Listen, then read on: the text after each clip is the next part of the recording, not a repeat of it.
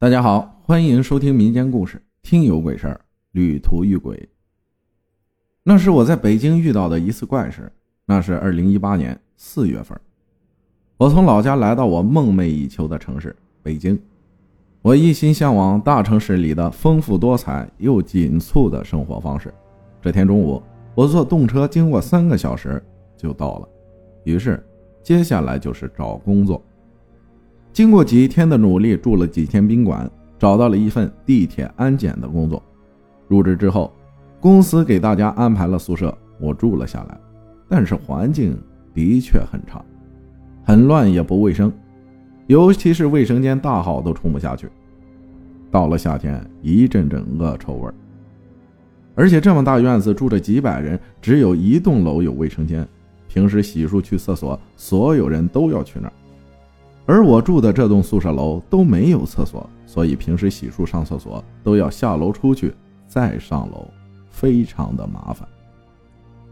公司为了节约费用，时不时的停水停电的。本来上班基本上站一天就够累了，回去休息还休息不好，每天都身心俱疲。后来跟大家熟悉了，知道有的人不住在宿舍，都是出去自己租房子。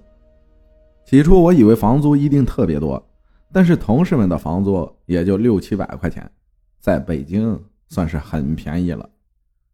我便做出决定，也出去找个房子单独住。六月这天周末，轮到我休息。我早上六点半从网上找到一条租房信息，房租每月七百五，用水免费。我打了个电话，立刻按照导航指示到了目的地。宿舍是在昌平区，租房子的那个地方在顺义区的一个村里，所以到这里基本也是中午了。来到村口，村口正对公路，经常有大货车经过。公路另一侧是一条河，这里的格局和印象中的老北京胡同有些相似，住宅也都是平房。我见到了负责租房子的阿姨，她领我进了一扇门，我以为是平房，进来之后才知道，原来院子里一栋两层公寓房，都是单间，专门出租的。我看了看房间，虽然过于简单，也挺干净的，有个独立卫生间，带个电热水器，还有空调和抽油烟机。我当时付了押金和一个月房租，阿姨将钥匙和门禁卡给我，然后我又着急赶回去拿我的行李，折腾来折腾去，总算在下午六点搬进来了。又出去买了做饭的东西，冲了个澡，然后开着空调，惬意的躺在床上玩手机。然是村子，但和我老家的农村不一样。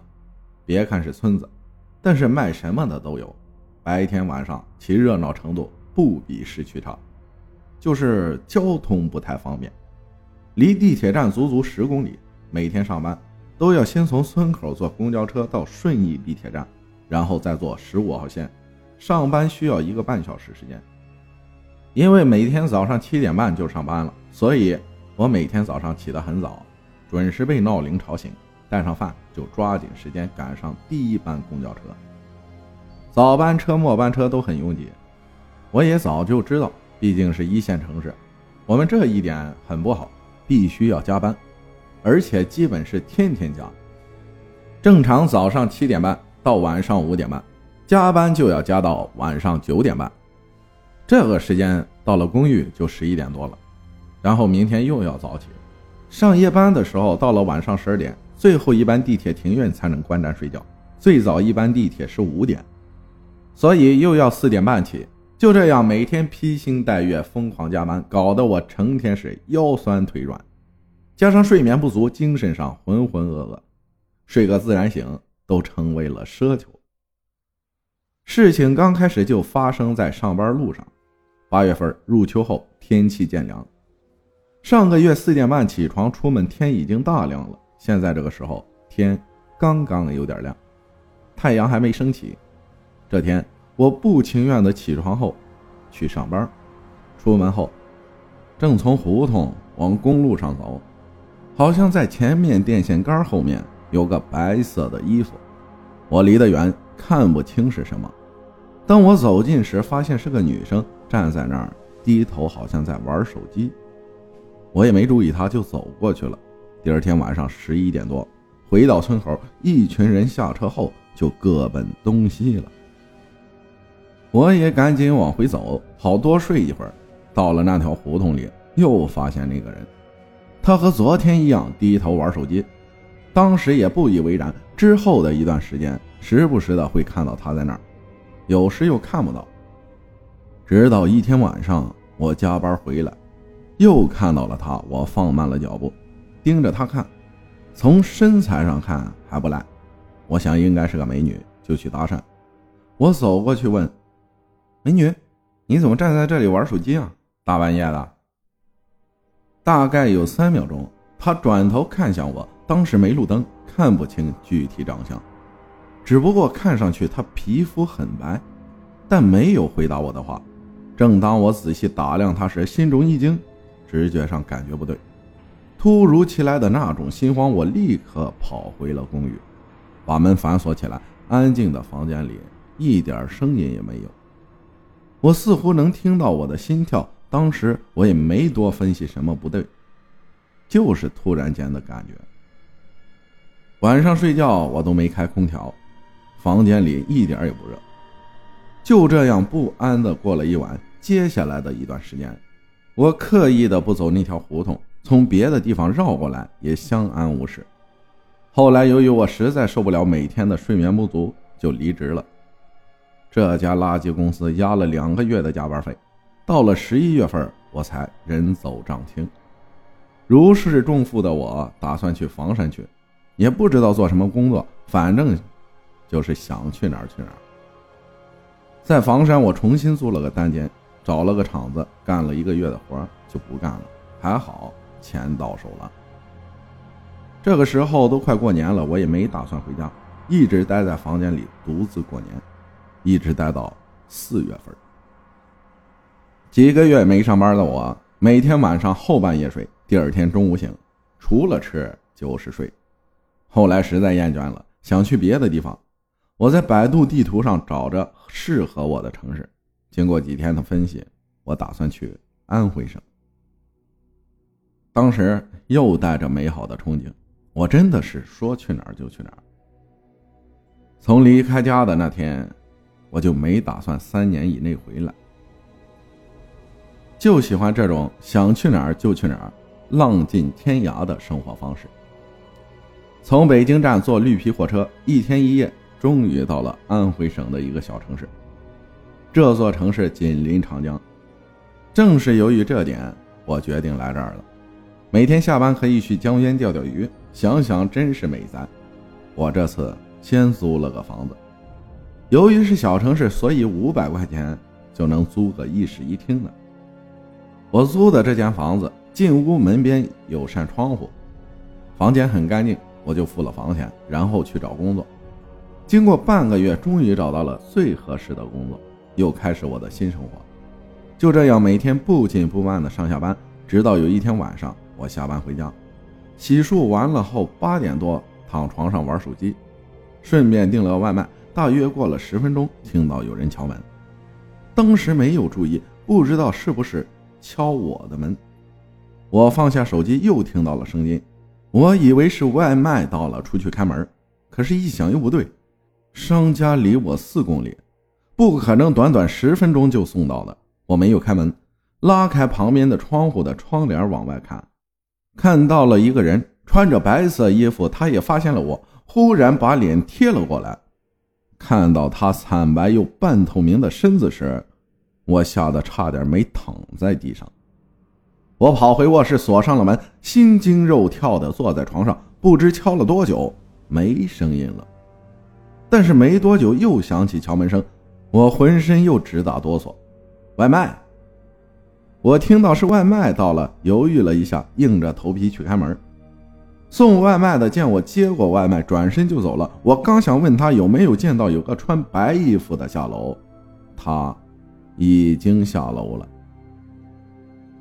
过了一周没什么事情，后来有一天加班晚上回来的时候，洗漱完躺床上已经晚上九点半了。我为了透透气，就把门旁边的那扇窗户打开了，因为窗户是左右拉的，所以我只开了一半。晚上十一点半，实在困得不行，就去上厕所，然后睡觉，顺便关上窗户。当我掀开窗帘准备关时，又停住了。我记得我是关了一半。这个时候是整个窗户开到的最大，我觉得很不对。当时不敢多想，关好窗户回了卧室。但是想着还是不对，我是开一半没错，难道有人从外面把窗户开到最大的？但是他为什么要这么做呢？想进来偷东西，发现屋里有人，又放弃了。这是我觉得唯一合理的解释。当天晚上，我做了噩梦，梦到那个穿白色衣服的，正是去年在北京见到的一样。梦中我不知道在哪儿，就是一片荒山野岭，又很黑，风还很大。我见到他非常害怕，就跑。可是我感觉身体十分疲惫，连走一步都是用尽全身力气。最后。好像是被吓醒了。我当时躺在地上，脚还在不停的乱蹬，当时害怕极了，不敢再睡，就开灯到天亮。自打这儿以后，每天晚上天黑，待在屋里就会毛骨悚然，总感觉屋子里有人，不敢睡觉。最后我实在怕的厉害，就请了几天假，说身体有问题。我去市里，好不容易找家看风水的店面，可是老板说这事儿他并不擅长，无能为力。不过他出于好心跟我说有一个人会，可以带我去，不过要我出油钱。我当时没想是不是骗人的，就答应了。老板开车带我来到了九华山附近。九华山是旅游的地方，风景好，只是当时没这心情。我们来到了一个小村庄。找到了一户人家，住着个老太太和一个老大爷，他们看上去六十多岁，平平常常。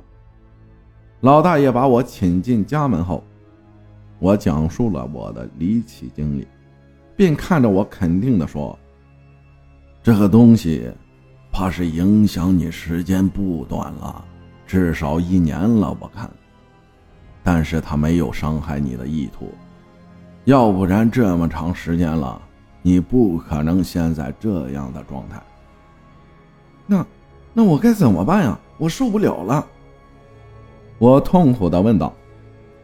今晚，我跟你去你那儿，我来问问他到底有什么事儿看看能不能解决吧。就这样，大爷带上了一些家伙事儿，老板开车带我们俩回到了市区，我给了老板两百块钱。还请他俩吃了个饭，饭后已经下午四点多了。我带老大爷回到了我租的房子。这期间，我不断的给他讲述我的具体经历。时间转眼到了十点半，时间差不多了，提前做好准备，关灯。老大爷说：“我关了灯，躺在床上。”老大爷则坐在我边上，念念有词。也不知道过了多久，大爷起身。便出了卧室，往门口走去。他打开门说：“你进来吧。”之后他好像就是在和谁对话一样，听不清说啥。又不知多久，他又回到了卧室，打开灯告诉我：“她是一个意外去世在北京的一个打工女孩，由于没人给她烧钱，苦不堪言呢，所以看到你心地善良，想让你帮她。”逢年过节烧点纸钱给她。我一听这么说，也就放心了，还好不是啥麻烦事当天午夜，大爷在我床头放了一样东西，然后拿了个符纸就出门了。